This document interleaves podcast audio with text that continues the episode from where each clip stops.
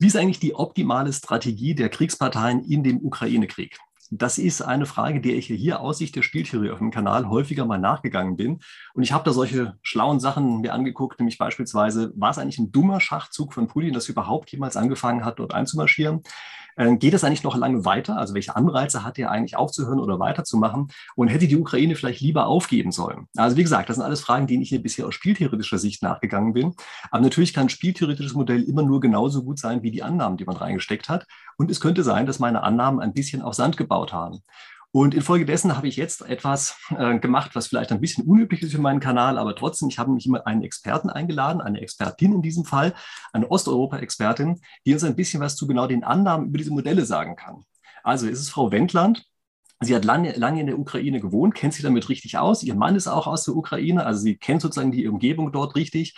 Aber nicht nur das, sie hat auch ähm, zu Osteuropa-Themen habilitiert. Also sie kennt sich da richtig gut aus in jedem verschiedenen Hinsicht.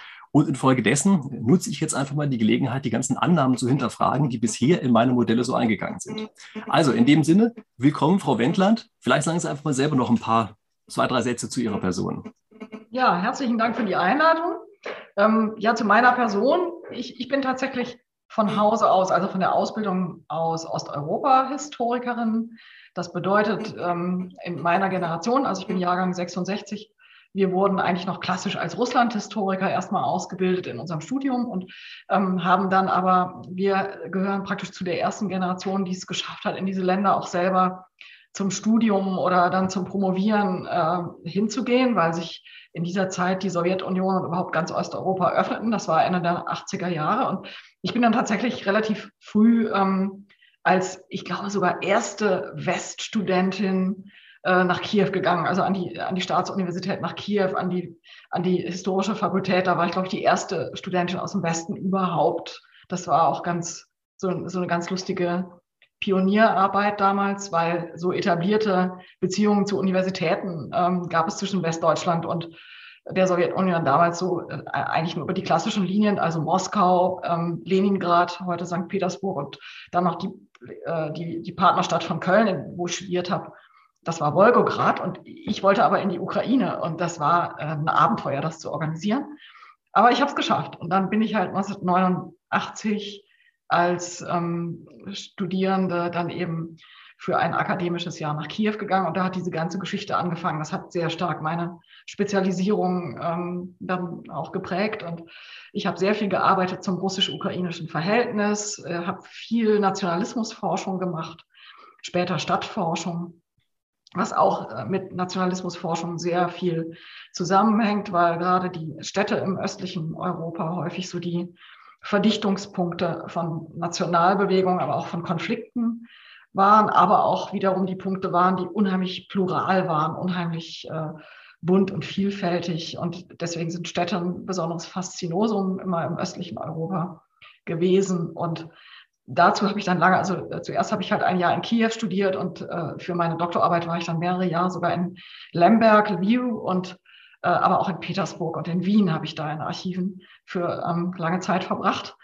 Und äh, für meine Habilitationsschrift habe ich dann was gemacht, was Historiker normalerweise gar nicht machen. Ich kam ja aus der Stadtforschung und ähm, mich haben aber schon seit meinem Studium in Kiew die ähm, sowjetischen Atomstädte interessiert. Also es sind Werksstädte von Atomkraftwerken, solche Städte eben wie Pripyat. Ne? Also es ist die berühmteste, der berühmteste Fall, diese untergegangene Werksstadt des AKW Tschernobyl. Und ich habe dann äh, tatsächlich auf dem Umweg über diese äh, Forschung über die Atomstadt als urbanes Phänomen mich dann auch immer mehr mit dem städtebildenden Faktor der Atomstädte, nämlich der, der Kernenergie, beschäftigt. Und daraus ist dann meine Habilitationsschrift über die kerntechnische Moderne in Osteuropa und in Deutschland geworden. Und zu diesem Punkt habe ich dann eben auch äh, vergleichend gearbeitet, sehr viel. Das heißt, ich habe dann auch in, in, in deutschen, nicht Atomstädten, sondern Atomdörfern gearbeitet, wo es, äh, habe dann in auch in mehreren deutschen Kernkraftwerken als ähm, Industrial Anthropologist gearbeitet. Das ist so eine Methode ähm, der, der ähm, Cultural Anthropology und da ähm, sind dann letzten Endes mal auch meine, meine neueren Publikationen über die Kernenergie aus, auf diesem Boden entstanden. Das ist vielleicht so der. Ja, okay, also das ähm, stimmt. Gut, dass Sie das jetzt gleich ansprechen. Ja, ich kann mir vorstellen, dass Sie viele von meinen Zuschauern auch eher aus dieser anderen Richtung her kennen, dass man sie irgendwie mit Kernenergie verbindet und gar nicht so sehr mit Osteuropa, obwohl ja eigentlich Ihre sozusagen ausgewiesene Expertise primär mal Osteuropa ist und dann natürlich mit Schwerpunkt auch auf Kernenergie ähm, aus verschiedenen anderen Gründen heraus. Ja. Aber immerhin, ich glaube, dass die meisten sie inzwischen aus der anderen Richtung kennen, weil sie so eine Art, wie hat mal einer geschrieben, Einfrau Graswurzelbewegung für Kernenergie sind. Das fand ich eine ganz lustige Bezeichnung. Also da kann ich mich natürlich nicht beherrschen, wenn schon sowas ist. Ja, Sie haben ja gerade ein Buch neu rausgegeben. Äh, das habe ich hier als E-Book zufälligerweise gerade vor mir liegen. Also das halte ich hier zumindest einfach schon mal in die Kamera rein. Ja. Wer das interessant findet, der bleibt schön lange dran, denn wir unterhalten uns später hier drin noch. Vielleicht teilen wir es auch auf in ein zweites Interview, wenn wir, also einen zweiten Teil dieses Interviews, wenn wir noch mal sehen. Aber am Anfang würde ich trotzdem jetzt gerne erstmal einsteigen, dass wir uns ein bisschen über Ukraine und solche Sachen unterhalten und insbesondere auch über die Strategien und die Voraussetzungen, die für die Strategien für die verschiedenen Kriegsparteien dahinter stehen. Übrigens da auch ganz kurz die Anmerkung, für den Fall, dass Sie sich für Strategie und Spieltheorie im Allgemeinen interessieren, also Sie als Zuschauer, dann ist es eine gute Idee, meinen Kanal zu abonnieren, weil ich mich zu diesem Thema hier eigentlich jede Woche irgendetwas Interessantes mache, ähm, so wie auch heute.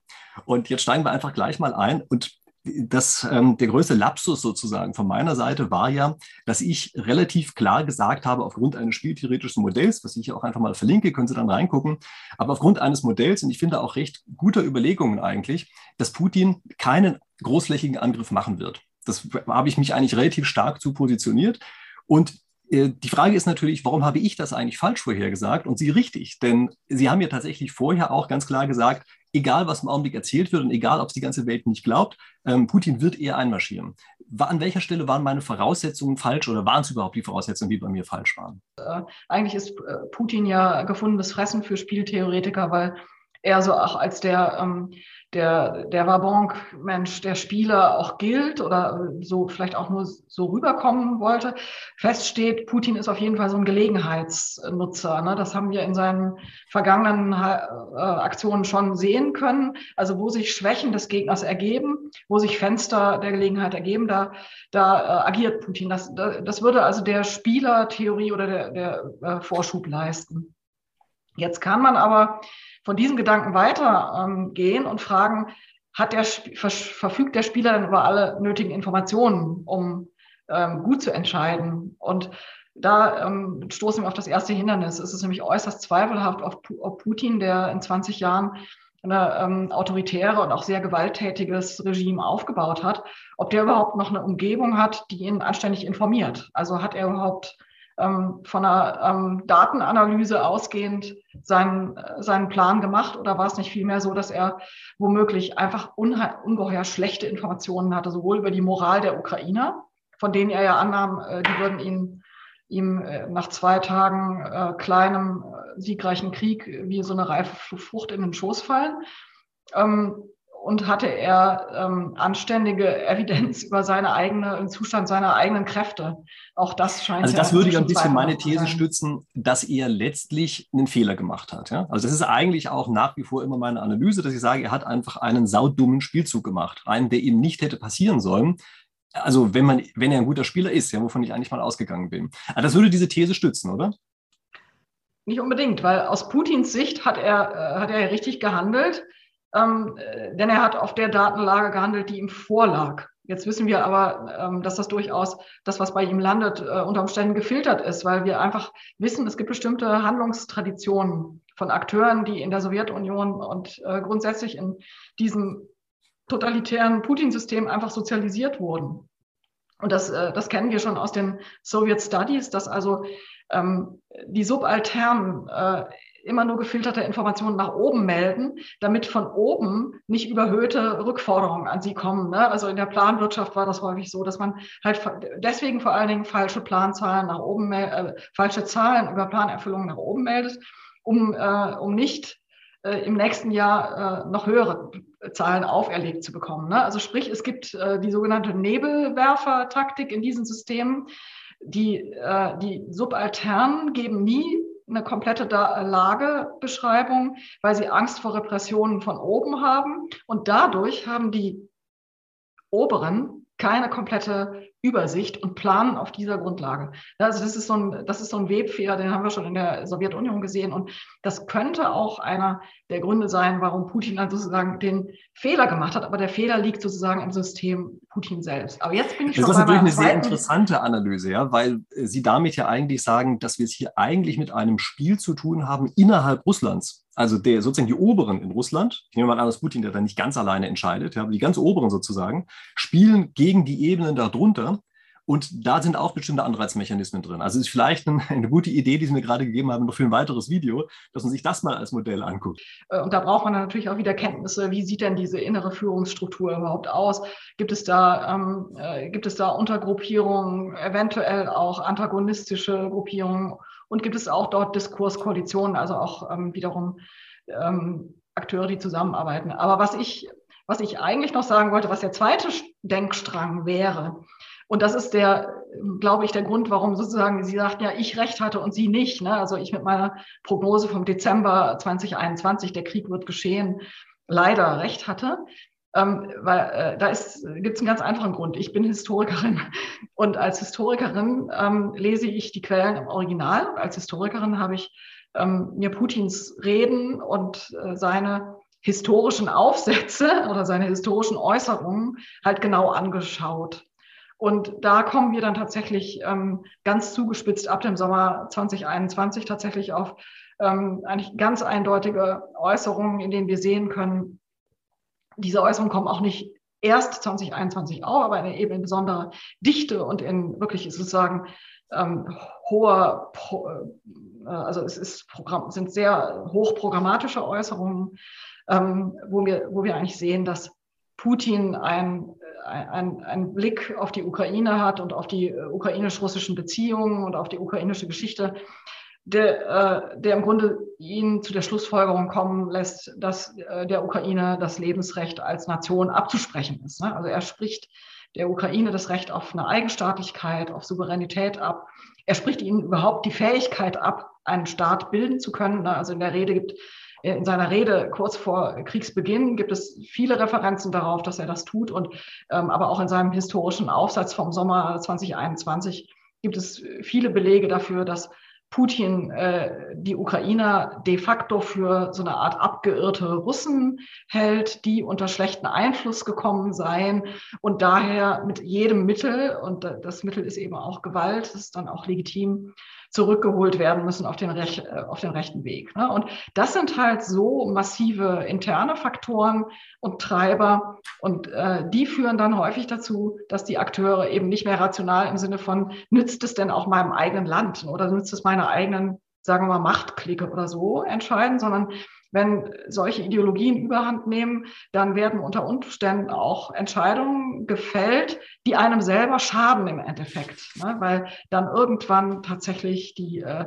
die Besessenheit, und bei Putin kann man schon, das kann man auch in dieser Rede sehen, äh, äh die zwei Tage vor Kriegsausbruch dann eben äh, eigentlich auch so die programmatischste Rede von Putin war. Man sieht, äh, dass er nachgerade von der Ukraine-Frage da besessen ist und ähm, dass er auch sehr, sehr viel Emotion da drin hat. Also wenn man die Körpersprache analysiert und die, die Atemtechnik und solche Dinge, ne, wenn man sich das, sprich das russische Original anhört, dann sieht man, da ist, äh, da ist wesentlich mehr bei Putin auf dem Spiel als irgendwelche rationalen Erwägungen, äh, äh, zum Beispiel ein Glacis zu schaffen oder, oder ein Territorium zu gewinnen oder eine Industrie zu gewinnen. Also das ist vielleicht ein wichtiger Punkt, der natürlich bei allen spieltheoretischen Modellen immer sehr stark reingeht, nämlich was ist eigentlich die Auszahlung? Und wenn ich Sie richtig verstehe, ist, äh, dann sagen Sie, ist die Auszahlung für ihn, also das, was er sozusagen bekommen kann, dadurch, dass er die Ukraine gewinnt, sozusagen überhöht dargestellt. Das ist nicht einfach nur das Land zu bekommen oder die Rohstoffe, die da drin sind oder die Leute sind eigentlich auch egal, sondern Sie sagen das auf einer ganz anderen Ebene und deshalb ist die Auszahlung da drin exorbitant überhöht. Habe ich es richtig verstanden? Die Auszahlung in Putins Sinne wäre äh, ja die Liquidierung der äh, Ukraine als, ähm, als souveräne Nation. Und sie ist deswegen für Putin von so großem Wert, obwohl es eigentlich nur ein ideeller Wert ist, weil, ähm, weil er die Ukraine als, das, das zitiert er auch so wortwörtlich, als sogenanntes Anti-Russland wahrnimmt. Ne? Also als, als Alternativoption äh, ein ostslawisches Gemeinwesen, denn die Ukrainer sind auch Ostslawen wie die Russen, ähm, anders zu organisieren, als er es tut. Ne? Also er, ähm, sein System, das ist so ein, äh, würde man sagen, also vom, vom Entstehungsgrund her im Grunde so, ein, so, so, eine Schnittstelle von, von organisierten Verbrechen und Geheimdienst, also Machtstrukturen, bewaffneten Strukturen. Da stammt dieses System ursprünglich her. Ähm, es ist also ein, ähm, ein hoch äh, autoritäres System. Äh, es gibt Interpreten auch in Russland, die sagen, es ist ein, bereits ein faschisiertes oder sogar faschistisches System. Und die Ukraine ist ein Gegenbild. Ne? Die Ukraine ist eine, eine äh, leidlich funktionierende, aber also zwar, zwar auch von Korruption geplagt, aber eben eine leidlich, leidlich gut funktionierende Demokratie, in der Machtwechsel gewaltfrei abliefen in den letzten Jahren. Also es wurden, äh, gab eine geregelte Machtübergabe eines Präsidenten an den nächsten, der vorher Opposition war. Und ähm, es gibt einen ungeheuer lebendigen Pluralismus in der Ukraine. Ähm, es ist auch ziemlich chaotisch alles. Ne? Also zum Beispiel die ukrainischen Oligarchen bilden äh, lauter fragmentierte Interessengruppen und während in äh, Russland, wie wir wissen, eben die Korruption sozusagen auf den Hauptkollektor des, des Systems Putin zuge, äh, zugeschnitten ist. Ne? Also es, es wäre nämlich ein Irrtum zu denken, es gebe keine Korruption in Russland, sondern in äh, Russland gibt es nur eine andere Form von Korruption. Und so, so, das ist sozusagen das Gegenbild das heißt und das dann, Gegenbild bekämpft er. Also die Gefährlichkeit sozusagen der Ukraine oder der Wert für Putin der Ukraine besteht also darin, dass ihr Russland, dass sie Russland dann nicht mehr bedroht. Ja? Also sie bedroht es nicht militärisch sozusagen, sondern allein durch die Gegenwart als ein Gegenkonzept. Und das ist ja eigentlich eine katastrophale Mitteilung, die Sie uns gerade machen. Nämlich das heißt ja, dass es nicht reicht, einfach nur Teile abzuschneiden oder ein bisschen Territorium, Territorium zu gewinnen oder so etwas, sondern es heißt ja, dass er dort tatsächlich einfach die Nation als solche zerstören will, weil die ihm dieser Gegenentwurf ist. Das heißt also sozusagen den Gegenentwurf zu vernichten, das ist die Auszahlung an ihn korrekt ermittelt. Und das macht es für die Ukrainer äh, zu diesem Kampf auf, äh, tatsächlich auf Leben und Tod. Und das ist auch der Grund dafür, warum halt ähm, Aufforderung an die Ukrainer, doch besser zu kapitulieren, damit Frieden sei, dann, dann gibt es halt tatsächlich, gäbe es weniger Tote und man könne sich irgendwie arrangieren, halt auch so ähm, völlig die Situation verkennen. Ne? Nämlich wer, wer es mit so einem Gegner zu tun hat, der einem sozusagen die Vernichtungsandrohung als Nation auf den Tisch schlägt, als Kriegserklärung, ähm, kann gar nicht anders, als sich zu wehren, weil äh, Frieden gibt es dann nicht. Ne? Also das, das wäre ein Irrtum zu denken, es gäbe dann so ein irgendwie äh, arrangierfähiges Besatzungsregime, sondern im Endeffekt auch im Lichte der Ereignisse in Bucha sehen wir auch, was, äh, was Ukrainer erwartet, wenn sie besetzt werden. Und äh, spätestens das wird je, je, auch den letzten Ukrainer gezeigt haben, dass Kapitulation leider äh, äh, Kapitulation oder Frieden durch Kapitulation ähm, keine Option ist, weil Kapitulation ist dann halt ähm, Arbeitslager oder Massenhinrichtung. Na gut, das setzt aber natürlich ein bisschen voraus, äh, dass auch im Fall einer sofortigen Kapitulation, also dieser kurze kleine Krieg sozusagen, ja, dass auch in diesem Fall diese Massaker stattgefunden hätten. Und ist das denn realistisch? Also ich frage deshalb so genau nach, weil das tatsächlich ja auch ein Thema von einem Video ist, was ich mal gemacht habe. Ja? Und ich es ja eigentlich von der Modellierung her so aufgefasst habe, dass eine sofortige Kapitulation dazu führt, dass man zwar seine Freiheit verliert, aber eben nicht solche Massaker stattfinden, wie das, was wir jetzt gesehen haben. Also das heißt, Ihre Vorhersage wäre gewesen, wir hätten solche Massaker wie das, was wir jetzt erlebt haben, auch bei einer Kapitulation gesehen. Ja? Wir hätten auf jeden Fall äh, Massenrepressionen gesehen. Das kann man einfach am Donbass und an der Krim von 2014 ablesen. Ne? Also dort ist die Menschenrechtssituation verheerend und ähm, es gab auch im Donbass und auch, vermutlich auch auf der Krim ähm, Folterzentren. Das heißt, man sollte es nicht, äh, also das ist, das ist das, was sozusagen äh, die, das Mindeste, was erwartbar ist. Die andere Frage, wie kommen Massaker zustande in Kriegen? Ne? Das ist eine das ist eine Sonderfrage. Da gibt es tatsächlich äh, den berechtigten Einwand. Solche Sachen geschehen auch oft aus so einer Eskalation heraus oder im Falle halt der, ähm, der Gebiete, aus denen sich die Russen jetzt zurückziehen mussten, was sie ja nicht vorgesehen hatten. Sie waren ja äh, in fester Überzeugung, auf der Siegerstraße zu sein und in wenigen Tagen in Kiew ihre Siegesparade machen zu können.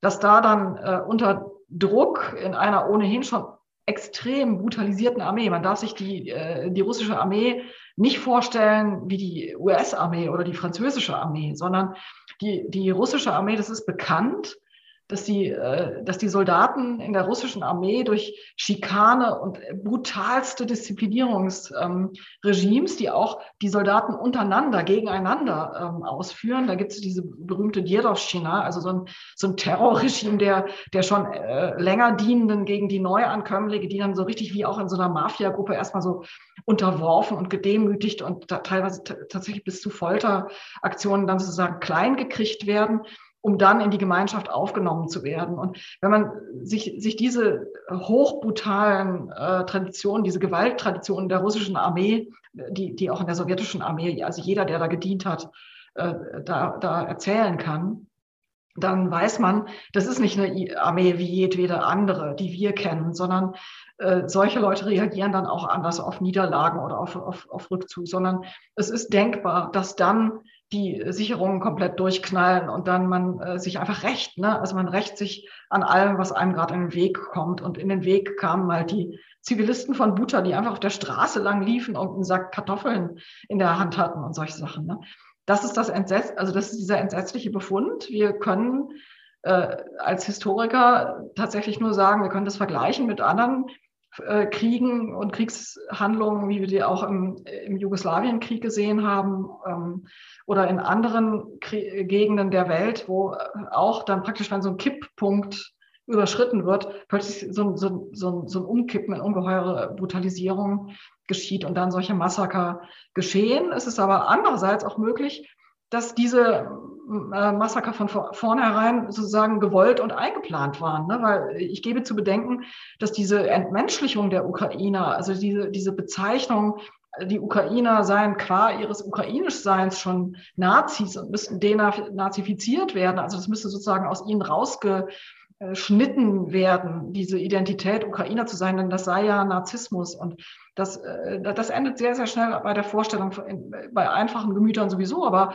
wir hören ja auch russische Intellektuelle, die auf dem, auf dem Hauptstaatsnachrichtenkanal in dieser Hinsicht äh, raustrompeten dass die Ukrainer als Ukrainer-Nazis seien und äh, Entukrainisierung, Entnazifizierung sei. Und das bedeutet zwangsläufig, dass man dann die Träger dieser Kultur äh, liquidieren muss, denn man kann den Körper nicht äh, von dem trennen, äh, was er denkt. Ja, diese, und dann sind wir halt ganz, ganz schnell bei der Entmenschlichung und ganz, ganz schnell auch bei der Legitimierung der Tötung. Und das sind ja, gut, klar, also Indikatoren. Klar, ne? Also ich finde es zum Beispiel interessant, als Technikhistorikerin wiederum, ne, äh, habe ich mich hier auch sehr viel einfach aus Interesse mit so den technischen und infrastrukturellen Aspekten dieses Feldzugs auseinandergesetzt. Und ich frage mich immer, warum nimmt eigentlich eine Armee, die der Meinung ist, dass sie in 48 Stunden auf der Siegesparade ist, warum nimmt die eigentlich mobile Krematorien mit? Weil eigene Soldaten können doch da nicht sterben bei so einem kleinen, siegreichen Krieg. Ne, also äh, ich, ich will ich es nur mal in den Raum werfen. Das ist evident, dass es diese mobilen Krematorien gibt. Ich weiß halt noch nicht, das müsst, der Sache müsste ich mal nachgehen, um wie viele es sich da handelt. Ne? Aber das kommt immer wieder in den Nachrichten mit, dass es Teil dieser, dieses russischen Vormarsches sein, dieser Einheiten. Da frage ich mich, wozu brauchen die die eigentlich? Oder also wenn das geplant war, dann können Sie da mit eigentlich ja nicht die eigenen Leute gemeint haben. Ne? Das, das sind so offene Fragen und ähm, ja, das, da, das werden wir beantworten können, wenn wir mehr Evidenz haben. Mhm. Also gut, das ist natürlich eine ziemlich verheerende Mitteilung, die Sie da gerade machen. Ja. Aber mich würde dann mal noch was anderes interessieren, was ja eigentlich vorher als eine sehr plausible Geschichte auch immer im Raum gestanden hat und ich auch zumindest für eine Möglichkeit gehalten habe, nämlich dass diese NATO-Osterweiterung etwas ist, was Putin einfach oder sagen wir mal die Führungsriege in Russland ja einfach als eine essentielle Bedrohung empfunden hat. Im Grunde genommen so, wie die Stationierung von Atomwaffen ja direkt vor Amerika damals, in, also in Kuba, ja, damals ja auch eine riesen Krise ausgelöst hat. Das kam mir eigentlich vor wie etwas sehr Symmetrisches erstmal. Wie stehen Sie denn dazu? Ja, das sind halt, wenn man, wenn man äh, die Situation durch die Realistenbrille, also durch die Brille der realistischen Schule der internationalen Politik sieht, wo es halt Interessen gibt und Interessens- äh, und Einflusssphären, dann äh, kann man das so sehen. Ne? Also dann, äh, dann muss man, wenn man die Sache dann aus der Perspektive des russischen Akteurs ähm, betrachtet, der ähm, äh, so auf so einem Entwicklungsstrang von 1991 bis heute einfach sieht, was passiert ist und dann einfach wie, wie so in so einem Zeitraffer ablaufen lässt, dann sieht er, dass halt die, äh, die EU und die NATO immer, sich immer weiter Richtung Osten schieben. Und das wird als von den russischen Eliten als Niederlage angesehen. Ne? Das ist durchaus eine Komponente in diesem Gesamtbild, äh, in dem Gesamtselbstbild, das die Russen von sich haben, ne? dass sie in der, ähm, durch den Zerfall der Sowjetunion, obwohl sie ihn selber wesentlich mit ähm, initiiert haben, ne, darf ich daran erinnern, dass der Hauptinitiator der Auflösung der Sowjetunion war nämlich äh, Boris Jelzin. Das waren gar nicht die Ukrainer. Die Ukrainer sind damals äh, sehr konservativ, äh, da waren noch Kommunisten an der Macht, die sind dann so nachgeklappert da 1991, aber die treibende Kraft war die russländische Föderation damals. Das darf übrigens heute in Russland auch nicht mehr gesagt werden. Und ähm, dieses Ereignis ist im Nachhinein, also nach man, äh, vor allen Dingen eben seit Putin an der Regierung ist, als Niederlage dann auch sozusagen äh, narrativisiert worden. Ne? Das war erstmal nämlich gar keine Niederlage für die Russen. Ähm, als es gerade passierte, 1991, da galt es in Russland als eine Befreiung, ein Befreiungsschlag von diesem ungeheuren Ballast äh, oder wie man auch manchmal sagte, Hängebauch der, äh, der Sowjetunion. Man war froh, den loszuwerden. Es gab das Konzept, Russland zu entwickeln. Ne, und erst unter Putin, der halt äh, im Kopf auch eher, ähm, der ist halt in diesen Gewaltstrukturen groß geworden, für die das eine Niederlage war und kein Gewinn. Und der hat seine Karriere als KGB-Resident in Dresden begonnen und hat das als Rückzug erlebt, ne, dass er ja aus Ostdeutschland wieder weg musste. Und das in, äh, durch die Brille dieser Leute gesehen war es halt eine Niederlage und diese Leute haben seit den Nullerjahren halt das Sagen in Russland. Ne? Das heißt, es ist auch durchaus nicht nur äh, so, dass alle Russen das immer als Niederlage empfunden haben, sondern es gibt eine bestimmte Akteursgruppe in Russland, die es ganz explizit als Niederlage empfunden hat und die muss das dann auch so sehen. Und dann fügt sich praktisch die Ukraine als Feindbild, wo sich all diese äh, Verlust- und Frusterfahrungen dann sozusagen äh, äh, kondensieren, die rückt dann in den, in den Fokus. Ne? Also auf dem Feld der Ukraine muss jetzt einfach diese, ja, muss diese Scharte jetzt ausgewetzt werden. Ne? Das ist so das Programm dieser Leute. Ja, und heißt das denn, dass der Putin, den wir so Anfang des Jahrtausends erlebt haben, der ja auch nach Deutschland gekommen ist und mit seinem sehr guten Deutsch ja hier eigentlich auch erzählt hat, dass er mit uns zusammenarbeiten will und so etwas, ist das denn alles nur aufgesetzt gewesen? Also mir kam das zumindest als eine mögliche hm, Szenario zumindest immer so vor, als hätte er eigentlich tatsächlich Russland entwickeln wollen, hätte da auch auf eine Zusammenarbeit mit Europa und maßgeblich auch mit Deutschland gesetzt. Und das hat dann aber nicht geklappt, aus welchen Gründen auch immer. Und dann hat er gesagt, na gut, dann müssen wir halt Second Best nehmen und müssen sozusagen wieder zum Imperialisten werden. So kam mir das eigentlich vor, zumindest als eine plausible Geschichte. Sie würden sagen, diese Geschichte ist falsch wahrgenommen von mir? Ja, ich persönlich glaube, die ist falsch wahrgenommen. Denn ihr, äh, vor allem, wenn man auf die Osteuropäer hört, ne, die osteuropäischen Kollegen, die, äh, die Putin schon von Anfang an beobachten und die sich auch sehr gut auskennen mit diesen äh, Macht- und Gewaltstrukturen, aus denen Putin stammt und die sich sehr gut auskennen mit äh, mit diesem, ja, kann man sagen, dieser ursprünglichen Akkumulation dieser Gewalt- und Oligarchenstrukturen in äh, Russland in den 90er Jahren, also da, wo Putin her herausstammt, ne, diese korrupten äh, äh, Strukturen in, in St. Petersburg, dann sagen die eben, Leute, vergesst es nicht. Putin ist ein sozusagen, äh, der stammt aus ganz kleinen Verhältnissen, ist als Straßenkind sozusagen ähm, sozialisiert in diesen Geheimdienststrukturen. Und was den Leuten da in Fleisch und Blut übergeht, das ist prinzipiell zu lügen, also prinzipiell das Gegenüber in bestimmten Vorstellungen zu wägen von sich selbst. Und das machen diese, äh, das, das ist Teil der Ausbildung. Das macht man ganz geschickt. Ne? Also mir kommt Putin manchmal so vor, wie so ein, ähm, äh, eben so ein, so, so, so ein Verhöroffizier im Verhörzimmer, der sein Gegenüber jeweils verschiedene Dinge glauben macht, damit das Gegenüber kooperiert oder gebrochen wird. Und das, das darf man halt wirklich nicht aus dem Blick verlieren. Diese, diese Sozialisationsinstanz, die war ungeheuer stark bei Putin. Und wenn man sich dann anschaut, wie hat Putin denn seine Probleme in Russland gelöst, seit er an der Macht ist, dann stellen wir halt fest, er hat sie im Grunde immer so gelöst, wie er sie jetzt löst. Ne? Und dieses Bild, was er nach außen geben wollte, das war das, was er wollte, dass wir ihn so sehen. Und es sind reihenweise westliche Abgeordnete und Politiker auf dieses Bild reingefallen, würde, würde ich sagen. Ne? Das ist jetzt, da, äh, da brechen jetzt ja reihenweise Gewissheiten zusammen, aber ich muss ehrlich sagen, ähm, liebe Leute, ähm, hättet ihr mal auf die Osteuropa-Fachleute gehört, vor allen Dingen die, die in Osteuropa agieren, die hätten euch das viel früher sagen können, dass ihr äh, tierisch aufpassen müsst mit Putin. Aber es gab so viele herrliche Möglichkeiten, Geld zu verdienen mit Russland. Und es gab ja auch diese ungeheuer wirkmächtige Vorstellung in Deutschland äh, von diesem Wandel durch Annäherung und Modernisierungspartnerschaft und wie das alles hieß. Und ich weiß ja, wie es lief. Ich bin Mitglied, Mitglied des, noch Mitglied des Petersburger Dialogs und das war ja so ein, so ein Forum, äh, wo, wo sich Wirtschaftsinteressen mit, äh, äh, mit wiederum Freunden der russischen Kultur in Deutschland zusammengefunden hatten und wo man ja lange Zeit ungeheuer viele Illusionen auch gepflegt hat über das, was in Russland da so abläuft. Also das heißt, was Sie ja letztlich sagen, ist, Putin ist gar kein Spieltheoretiker, sondern der ist eigentlich ein Strategiemexperte, ein Listexperte.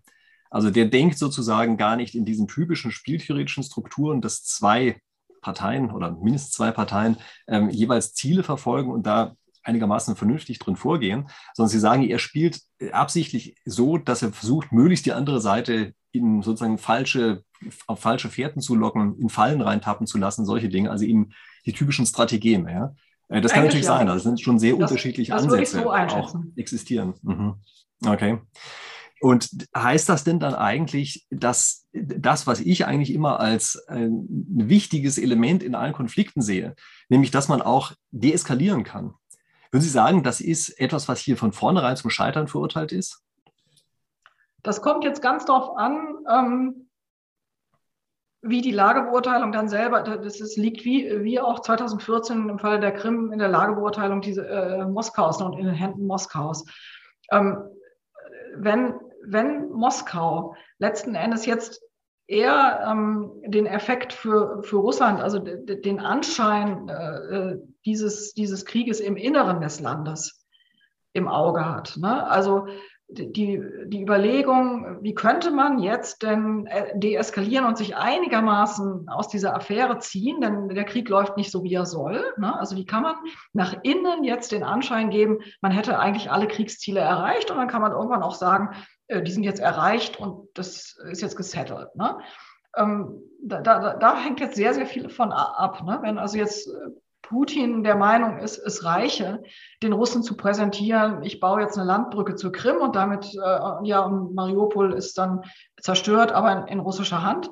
Ähm, da, damit gebe ich mich zufrieden. Ne? Das, das ist eine mögliche Option. Es kann aber auch sein, und das ist halt das Gefährliche an dieser Situation, dass diese, äh, dass Putin selbst, aber auch seine Eliten sich inzwischen so reingesteigert haben in diese übersteigerten ähm, erstens mal die übersteigerten Kriegsziele, also die Ukraine als Ganzes zu liquidieren, aber auch äh, durch die Misserfolge eben jetzt sich hochschaukeln in ihrem, in ihrem Hass auf die Ukrainer, weil jetzt der, der, die Widerstandskraft der Ukrainer zeigt ihnen ja, dass offensichtlich tatsächlich die Nation Ukraine konsolidiert ist und die leistet Widerstand. Damit haben sie nicht gerechnet, weil sie ja der Annahme waren, die Ukrainer seien gar keine echte Nation. Die Ukrainer seien ja gar nicht in der Lage, einen Staat zu bauen. Das sei ja alles failed state bei denen. Ja, das war ja das russische Narrativ. Die Ukrainer als staatsunfähiges Volk. Ne? Und jetzt sind die Ukrainer aber über alle Maßen verteidigungsfähig. Ja, und das ist fast eine, eine, eine Volksbewegung da. Und das überrascht die. Und das wiederum eskaliert verliert aber auch den Hass. Und das ist, äh, das ist jetzt wirklich das, äh, die große Unbekannte in, in diesem Spiel. Das heißt, wie viel kann man jetzt nach innen als Sieg verkaufen, noch so gerade? Ne? Und davon hängt eigentlich ab, wie man sich verhält. Und das, da, da ist in einer sehr großen, großen Bandbreite alles Mögliche möglich. Also von den schlimmsten Dingen wie was weiß ich, Einsatz, Einsetzen von Massenvernichtungswaffen, weil man der Ukrainer anders nicht Herr werden äh, zu glaubt, oder ähm, irgendein äh, gemangelter kleiner äh, Rückzug, den man aber als Sieg verkauft, um, um das Gesicht zu wahren. Alles ist möglich und sehr, sehr viel hängt davon ab, wie jetzt die ähm, äh, ähm, russische Armee rein technisch aufgestellt ist und wie Russland als Ökonomie aufgestellt ist, also wie viel Kraft sie eigentlich in diesen Feldzug stecken kann. Naja, das ist aber ganz interessant. Ja? Also Sie sagen ja, dass obwohl Sie Russland, die dortigen Eliten, als sehr unbarmherzig und gnadenlos im Grunde genommen darstellen, dass selbst da eigentlich das Szenario, dass man zumindest irgendwelche Brücken versucht noch zu bauen, die Richtung Deeskalation führen, dass das eine durchaus auch sinnführende Strategie sein kann. Ja? Dass man damit dann doch vielleicht einfach aus einer Sache rauskommt, die sich andernfalls immer weiter hochgesteigert hätte. Ja? Also das ist vielleicht auch ein bisschen mein Naturell, vielleicht ist es aber auch einfach meine spieltheoretische Erfahrung, dass einfach Deeskalation auch im krassesten Konflikt eigentlich immer noch eine Option bleiben muss. Ja, ich halte das immer für extrem wichtig. Ähm, und also äh, diese, sozusagen diese Position, dass man sich gegenseitig immer nur bis aufs Messer bekämpft, die kann ja nicht auf Dauer wirklich sinnvoll sein. Ja, also es muss da schon Möglichkeiten geben, äh, irgendwann mal wieder rauszukommen aus so einer Sache. Ja, das ist Aber da würde mich auch gleich mal das als die ja. Ukrainer tun das ja, ne? Also das darf man nicht vergessen, die Ukrainer sitzen nach wie vor mit den Russen an einem Verhandlungstisch. Also sie, sie sind immer wieder in Kontakt, vor allen Dingen um humanitäre Korridore auszuverhandeln. Das heißt, im Grunde tun die Ukrainer das, was sie sagen. Ne? Sie sehen, äh, sie, sie versuchen, den, das Tor für eine Deeskalation offen zu halten. Es wird leider, äh, es ist eben dieses Paradox dieses Konfliktes. Je erfolgreicher die Ukrainer sind mit der Abwehr der Russen, desto schwieriger wird es für sie, Deeskalation anzubieten. Denn äh, im Grunde, jede, es ist ja dieses Paradox, die Ukrainer verteidigen sich ja nur, die Russen stehen in ihrem Land. Das heißt, sie haben das Recht und sie tun es auch, sie verteidigen sich. Und jeder Erfolg in dieser Verteidigungsaktion ähm, wird von den Russen als Niederlage angesehen und ähm, schmälert praktisch die, ähm, die Bandbreite der Deeskalationsmöglichkeiten. Leider, das ist so. Ja, das ist ja auch eine Theorie, die gerade im Umlauf ist, ja, dass dieser Krieg sehr lange weitergehen wird, weil beide Seiten jetzt eigentlich nur noch das Maximum haben wollen. Also dass die Ukraine dann auch die Krim wieder komplett zurückhaben will, dass sie sozusagen nicht einfach vorher aufhören, an der Stelle, wo sie direkt jetzt vorher waren, sondern dass sie dann sagen, nee, dann wollen wir auch sozusagen alles wieder zurückhaben. Und auf der anderen Seite dann Russland natürlich ebenfalls die Maximalforderung hat ja, und das eben zu so einem sehr langen Konflikt führen kann, der im Grunde genommen gar nicht mehr aufhört. Ne? Ich gehe davon aus, dass die Ukrainer sehr äh, enge Beratungsbeziehungen zu etlichen westlichen Staaten, womöglich also USA und Großbritannien auf jeden Fall. Deutschland sicherlich weniger. Deutschland hat unheimlich viel Vertrauen kaputt gemacht bei den Ukrainern. Ähm, und ich nehme mal an, es werden dort zwischen diesen zwischen diesen Stellen werden bestimmte Optionen halt diskutiert. Nur, das ist ja das Geheimnis jeder guten Verhandlung, die werden nicht öffentlich diskutiert. Wenn ich jetzt als wenn ich jetzt ne, jetzt frei äh, spekulieren dürfte, was ein möglicher Ausweg ist, ne, das ist ja so ähnlich wie äh, in, dem, in dem anderen unlösbar erscheinenden Konflikt, den wir haben im Nahostkonflikt, so eine Land gegen Frieden-Lösung, ne? dass man sagt, okay, das ist jetzt nicht im, das ist jetzt nicht der Burner, ja, wir verlieren hier wirklich Land, ne? Aber es ist es uns wert, äh, an diesem Land nicht zu hängen, um dann aber den Konflikt zu äh, beizulegen. Ne? Also es wäre zum Beispiel denkbar, wäre, oder also das halte ich noch für denkbar für, aus ukrainischer Sicht, zu sagen, die Krim lassen wir ziehen, aber nicht die anderen Gebiete. Ne? Also das ist tatsächlich für die Ukrainer No-Go. Also ich, ich halte es für denkbar, dass sie irgendwann so weit kommen, dass sie sagen, okay, die, die, die Krim geben wir drauf. Ja? Aber sie werden auf keinen Fall zulassen, dass die Russen noch andere Stücke aus der Ukraine herauslösen, die, ähm, die eine ganz andere Vorgeschichte haben als die Krim. Also bei der Krim kann man immer noch argumentieren, die ähm, gehört nicht genuin zur, zur ukrainischen Geschichte dazu. Ne? Also sie hatten, die, die gehört übrigens auch nicht genuin zur russischen Geschichte dazu, um da gleich Fehlannahmen vorzubeugen, sondern die, die Krim hat eine praktisch ganz eigene, sehr, sehr vielwurzelige Geschichte. Da müssen wir nochmal gesondert drüber reden. Ähm, aber es macht, genau das macht es nämlich leichter für die Ukrainer von äh, vielleicht die Krim tatsächlich dann als Spieleinsatz äh, preiszugeben, während man auf keinen Fall auf Kharkiv oder Donetsk oder Luhansk verzichten kann. Ja, also das kann man vor den, auch vor den eigenen Leuten eigentlich nicht, ähm, äh, nicht rechtfertigen. Okay, also oder das heißt, das würden Sie sehen als so eine, so eine potenzielle Lösung, die Putin als Sieg verkaufen kann ohne also dein Gesicht zu verlieren, ja, und auf der anderen Seite aber eben sein ursprüngliches Ziel eigentlich trotzdem nicht erreicht hat. Ja. Das ist sozusagen diese Deeskalationsstrategie, die vielleicht existieren kann. Ja. Das ist sozusagen gut, also die Finnland, das wäre die Finnland-Strategie. Ne? Also Finnland mhm. hat ja letzten Endes in einem, das, das ist eine historische Parallele, die tatsächlich sehr interessant ist. Finnland hat ja auch in einem Abnutzungskrieg am Ende ähm, dann geschafft, sich die Sowjets vom Leibe zu halten, hat aber mit Land bezahlt, nämlich mit Karelien. Ne? Ja, äh, und das ist eine sozusagen einfach mal zum drüber nachdenken, ist es eine Parallele? Nur Vorsicht, es gibt halt einen gewaltigen Unterschied. Finnland hat im russischen Nationalnarrativ eben nicht die Rolle gespielt, die die Ukraine spielt. Ne? Also die, diese Obsession, die, die Russen haben schlicht keine Finnland-Obsession, aber sie haben eben eine Ukraine-Obsession und das macht es halt auch wieder so schwierig, dann äh, in einem äh, sozusagen in so einer Art äh, ganz äh, basalen Land gegen Frieden-Prozess einfach irgendwann zu sagen, jetzt, äh, jetzt demarkieren wir eine neue Landesgrenze und, äh, und die Ukraine wird als neutraler, aber sehr gut bewaffnetes Land halt weiter ähm, dann ihren Weg gehen, ne? so wie Finnland. Wo steht denn eigentlich die russische Bevölkerung in der ganzen Sache? Also ist das eigentlich eine Sache, die tatsächlich auch bei den russischen normalen Leuten auf der Straße verankert ist oder ist es so eine typische Elitengeschichte? Nein, es ist durchaus auch, das, das sieht man auch an äh, Analysen von sozialen Netzwerken, was da so besprochen wird. Äh, es ist durchaus immer noch für einen signifikanten Teil, also ich würde auch eine durchaus sagen, eine knappe Mehrheit der Russen heißen dieses Regime gut und heißen auch diese Aktion gut. Äh, die gute Frage ist, auf welcher Wissensgrundlage. Ne? Ihnen, äh, die, die haben ja im Grunde fast keine Möglichkeit mehr, sich aus unabhängiger Quelle zu informieren. Ähm, und wenn Ihnen diese Aktion immer nur als Spezialoperation, so chirurgischer Einsatz zur Enthauptung narzisstischer Strukturen in der Ukraine verkauft wird, ähm, da können sehr viele Russen sehr, sehr gut mit leben. Ne? Und sie sind immer noch sehr affirmativ äh, gegenüber Putin und dieser, äh, diesem Vorgehen.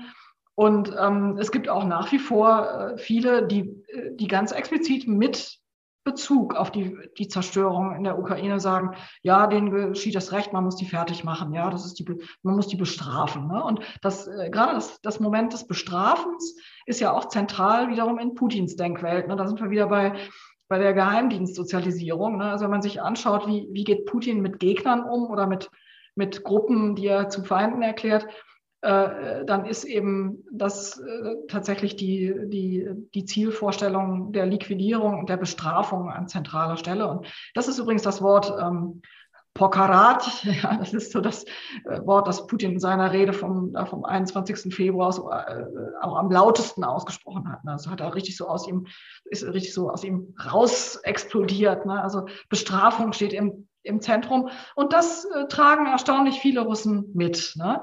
Eine andere Frage ist halt, was sagen die vielen oder was denken die vielen, die einfach nichts sagen. Ne? Und ähm, da gibt es halt viele Ansätze, das zu erklären. Ähm, Viele sagen, also das berühmte Wort vom Kampf des Fernsehers gegen den Kühlschrank, dass also irgendwann doch der Kühlschrank gewönne, also dass dann halt doch die Russen merken, äh, dass es ihnen schlicht schlechter geht mit diesem Putin-Regime, als, als es ihnen vorher ging und dass dann halt irgendwann der Propaganda auch nicht mehr geglaubt wird. Aber ähm, was wir tatsächlich derzeit überhaupt nicht sehen, ist eine kritische Masse von Protest gegen dieses Regime. Ne? Also es, ist, es gibt Protest, aber das ist halt doch eine ganz kleine Minderheit, die sich traut, auf die Straße zu gehen, auch unter sehr, sehr hohen Risiken. Und es ist keine Massenbewegung, die da protestiert. Also es ist überhaupt nicht zu vergleichen mit Bewegungen wie zum Beispiel dem Maidan in der Ukraine oder, oder anderen Bewegungen in Osteuropa. Okay, also das heißt, diese vage Hoffnung, die ja hier von einigen Gruppen bei uns immer wieder vertreten wird, dass man Putin dort irgendwie absetzen wollte, dass die Bevölkerung Russlands Putin absetzen wollte, die ist dann eher so ein Wunschdenken aus unserer Sicht, ja? Ja, das ist ein Wunschdenken. Ich denke mir, äh, das, was, das bedeutet aber nicht, dass Putin nicht abgesetzt werden könnte. Aber solche Revolutionen ähm, in Russland geschehen in der Regel eben, oder solche, solche Umwälzungen der Macht geschehen eben in der Regel nicht von unten, also nicht durch einen revolutionären Akt von ganz unten, sondern das wird höchstwahrscheinlich dann äh, irgendeine Rochade innerhalb dieser Machtzirkel sein, dass irgendwann halt die ähm, Putin umgebenden Machtzirkel ihre eigene Rechnung aufmachen und sehen, dass sie äh, eigentlich so viel nicht riskieren wollen, also dass sie eigentlich dabei verlieren äh, und dass sie auch dieses Wabonspiel, auch dieses Geklapper ständig mit den, mit den Anspielungen auf Atomwaffen, dass sie das doch zu riskant finden und dass sie womöglich dann irgendwann Putin isolieren und ersetzen. Ne? Also das ist, das ist ein mögliches Szenario, aber auch das ist eben extrem spekulativ. Das Historiker tun sich immer schwer mit Prognosen. Äh, die sagen immer lieber, okay, gucken wir auf die Muster die uns die Vergangenheit bietet. Also schauen wir mal, wie, wie Sowjetführer zum Beispiel ersetzt wurden ne? oder abgesetzt wurden. Und dann sieht man halt immer äh, so, ein, so ein Schema, dass das natürlich nicht die Volksrevolution war, die, ähm, äh, die zum Beispiel Khrushchev abgelöst hat, sondern äh, es war eben eine Palastintrige im, im Endeffekt. Okay, das heißt, das ist dann wirklich eher wie so ein Schachspiel, bei dem dann ganz einfach irgendeiner feststellen muss, oh Mist, jetzt ist gerade der eigene König Schachmatt, ja, dann hat der andere sozusagen das. Ja. Aber das ist dann innerhalb der Eliten und die, sozusagen die Leute außerhalb davon, die werden dann sozusagen einfach vom nächsten, ja, weiß ich nicht, regiert im positiven Sinne, unterdrückt im negativen Sinne. Ja, ja man kann natürlich äh, was ich oft in Gesprächen sage, wenn, wenn mal die Verzweiflung wieder ganz groß ist, sage ich immer, naja, nach Stalin kam Khrushchev, ja, und äh, nach Putin wird womöglich auch wieder jemand anders kommen. Und es wird nicht immer Putin geben. Man muss sich rein äh, auch vor Augen halten, Putin wird rein physisch nicht ewig sein. Ne? Das, das heißt, es wird was anderes geben. Und genau diesen Gedanken haben natürlich alle möglichen, äh, auch auch äh, zu diesen Machtsphären gehörende Russen. Ne? Es gibt da, ich bin mir ziemlich sicher, dass sich da alle möglichen Leute Gedanken drüber machen, was eigentlich nach Putin kommt und äh, womöglich auch Angst davor haben, ne, dass nach Putin ein Riesenchaos losbricht, ne, weil Putin halt alles so eisern zusammengehalten hat, auch mit Gewaltmitteln und dass dann halt ähm, höchstwahrscheinlich, also das, das ist auch eine Vermutung, die Insider in Russland auch häufig anstellen. Dass dann natürlich Zentrifugalkräfte aktiv werden. Also es gibt ja ähm, auch Eigeninteressen bestimmter Regionen in Russland. Ne? Das, das ist im Westen halt wenig bekannt. Das ist nicht so zentralistisch, wie es immer daherkommt. Und es ist möglich, dass dann in so einem äh, Augenblick der Unsicherheit, ne, wenn da oben die Macht wechselt, dass dann natürlich sich die regionalen Machthaber neu formieren und dann auch ihre eigenen Interessen anmelden. Und das wird natürlich dann interessant, wie das dann ausgespielt wird. Was denn eigentlich von dieser These zu halten, dass in Russland eigentlich gar keine Regierung da ist, sondern dass es die Mafia höchstpersönlich ist, die dort regiert? Also dass es eigentlich rein mafiöse Strukturen sind. Und meine Frage hat auch noch einen weiteren Hintergrund, nämlich das heißt ja dann gleichzeitig auch, dass ein gewisser Komplexitätsgrad der Industrien nicht überschritten werden kann. Denn wenn es ja mafiöse Strukturen sind, dann sind dort Leute äh, an der Macht, deren Kernkompetenz Machtausübung ist und eben nichts anderes Inhaltliches. Das bedeutet, wenn eine bestimmte Komplexität überschritten wird, an Gütern, die produziert werden müssen, dann können die das einfach nicht mehr. Das wird gerne als Erklärung dafür verwendet, dass die wesentlich Gas und solche Sachen exportieren und kein Hightech, wozu sie ja wahrscheinlich auf andere Ebene durchaus fähig wären. Ja? Ähm, macht diese Hypothese irgendwie Sinn? Die macht in, die macht in Grenzen Sinn. Ähm, man muss allerdings auch ihre Ausnahmen nochmal betrachten. Aber äh, die Diagnose ist sicherlich richtig, wenn man sich anschaut, die, ähm, die Art und Weise, wie Putin seine Strukturen aufgebaut hat und wer da ähm, Machtpositionen besetzt kann man tatsächlich so ein bisschen, also marxistisch gesprochen, das Racket, äh, das Racket nimmt sich einen Staat. Ne? Also das letzten Endes so die, die ähm, tatsächlich die organisierte äh, und die, die teilweise auch so anarchische Bandenkriminalität der 90er äh, sich verquickt mit den Waffenträgern in äh, Geheimdienst und Armee und dann sozusagen den Staat von innen auffrisst. Ne? Also es ist halt dann anders als in Italien, wo man sagt, es gibt eine Mafia und die ist in vielen Dingen verquickt oder verfilzt mit, äh, mit vor allen Dingen lokalen behördlichen Strukturen, aber es ist immer noch, es gibt, ein, äh, es gibt einen Staat, der gegen die Mafia agiert. Ne? Es gibt eine Finanzwache, die extrem gut äh, ähm, organisierte Kriminalität und Wirtschaftsverbrechen aufklärt und solche Dinge. Ne? Und ähm, das gibt es in Russland eben nicht, sondern da ist tatsächlich die, ähm, die äh, auch, auch, Russland hat natürlich eine, ähm, eine, eine, Korruptionsbehörde, aber die ermittelt prinzipiell nur gegen Putins Gegner ne, und macht die dann fertig. Ne? Also die Finanzbehörden ähm, als Instrument der Machtausübung, das ist ein, äh, ein ganz interessantes Kapitel in der Art und Weise, wie in Russland Gegner fertig gemacht werden. Ne? Die werden nicht nach der guten alten Weise im Sinne von äh, politischer Gefangener äh, wird ins Lager gesetzt, sondern die kriegen halt ähm, Steuerhinterziehungsverfahren angehängt. Und dann sitzen sie halt dafür mehrere Jahre und ihre Firma wird einkassiert von der jeweiligen oligarchischen Struktur, die an dieser, am Besitz dieser Firma interessiert ist.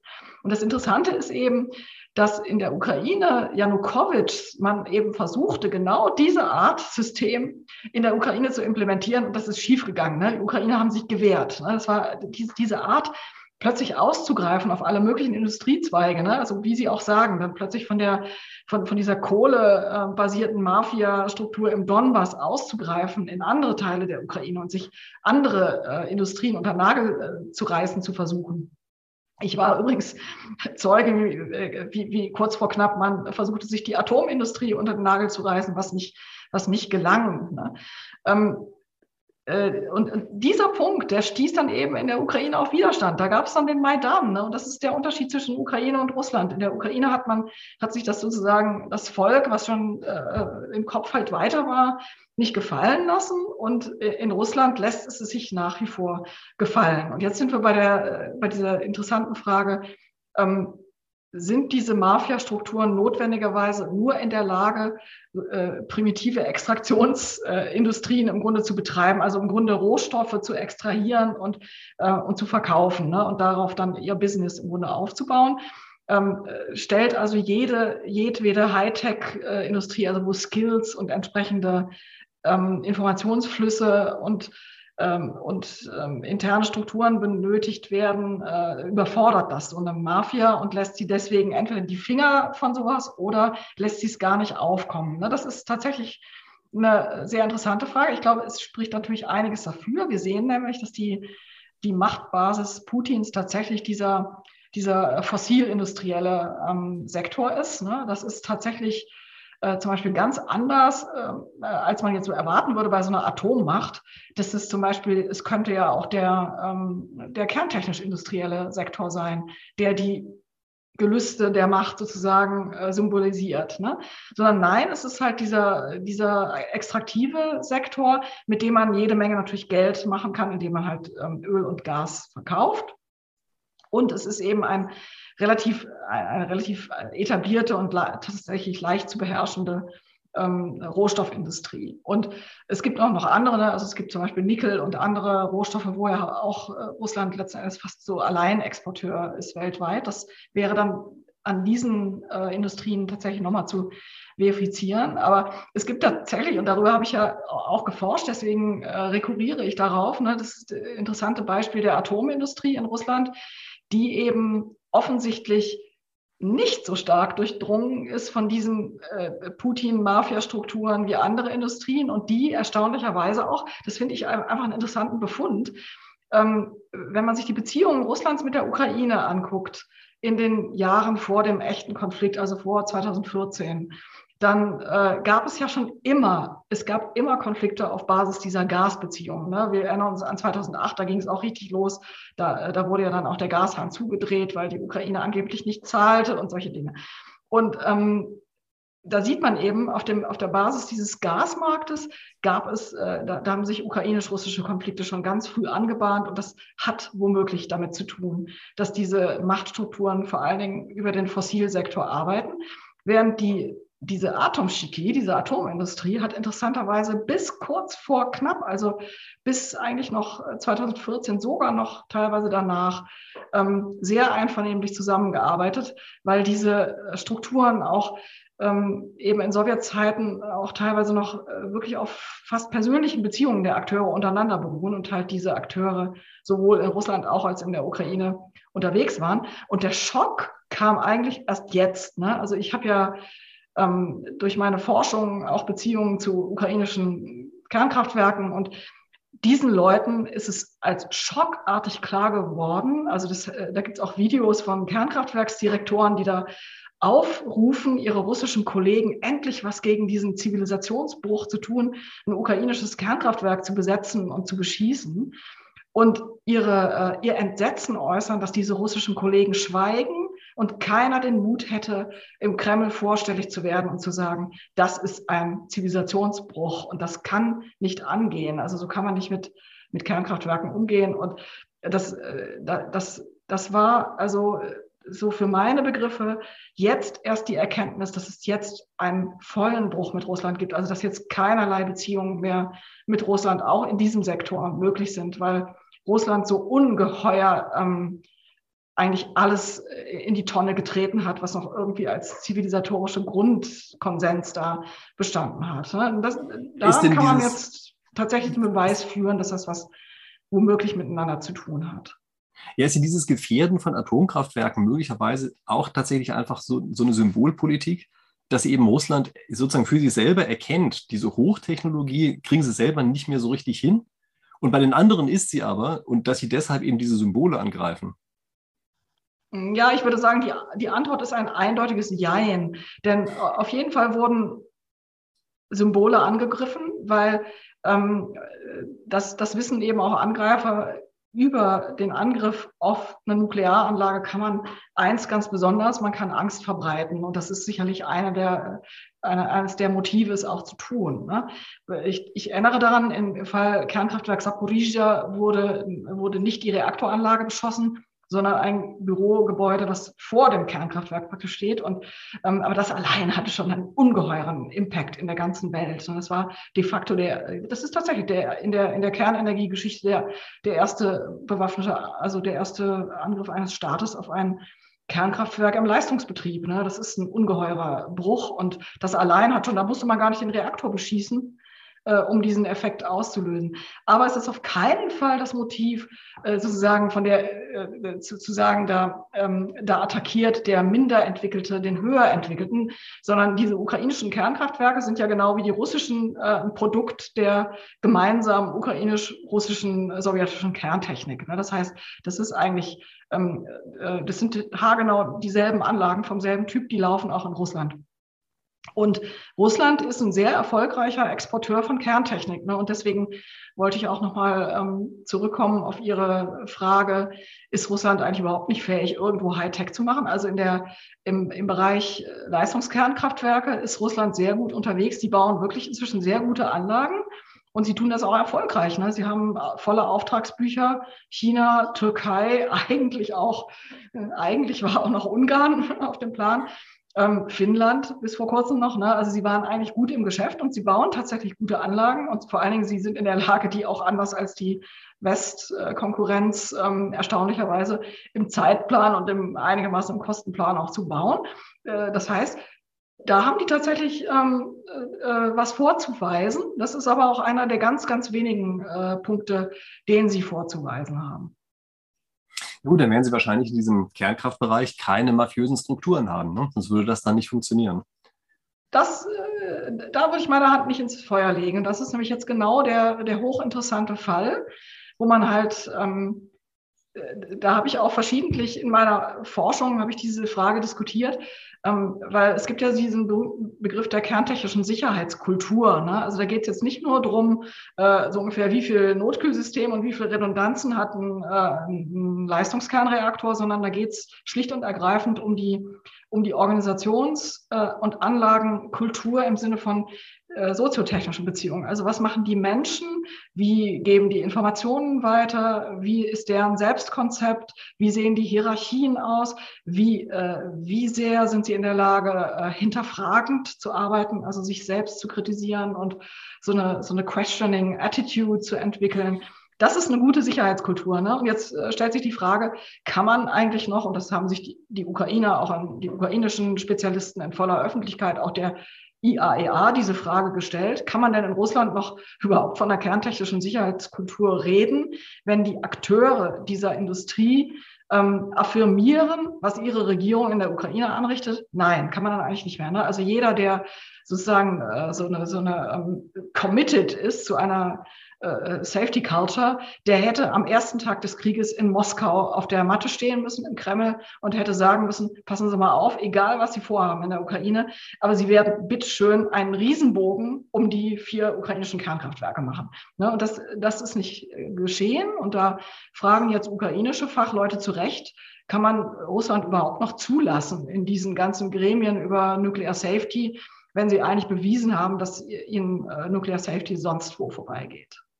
Naja gut, da haben sie natürlich sowieso einen etwas zweifelhaften Track Record, ja? denn in äh, Tschernobyl, das war ja nicht ganz so toll, wie die das Ding betrieben haben. Also mal sehen wir mal von der Technik ab, ja. Aber das war ja schon fast bedingter Vorsatz, wie damals überhaupt diese Probleme herbeigeführt worden sind. Ja? Das, also ich habe mir so ein Buch drüber gelesen, ja? dass da lauter Sicherheitssysteme absichtlich abgeschaltet worden sind. Ja? Und dann haben sie gesagt, wie, ach, unser Messinstrument kann ja nicht gehen, das zeigt ein bisschen hohe Werte an und lauter solche Sachen. Also das ist ja eigentlich von vorne bis hinten etwas, wo man sagen kann, von Sicherheitskultur kann da überhaupt nicht die Rede sein. Und ich kann mir jetzt nicht vorstellen, dass das in der Kultur bis heute sich so völlig verändert hat. Ja, da müssten wir tatsächlich fast mal eine extra, ähm, einen extra Blog nur zu Tschernobyl machen, weil es ist tatsächlich so, dass über Tschernobyl wird sehr viel geschrieben, ähm, was so nicht stimmt.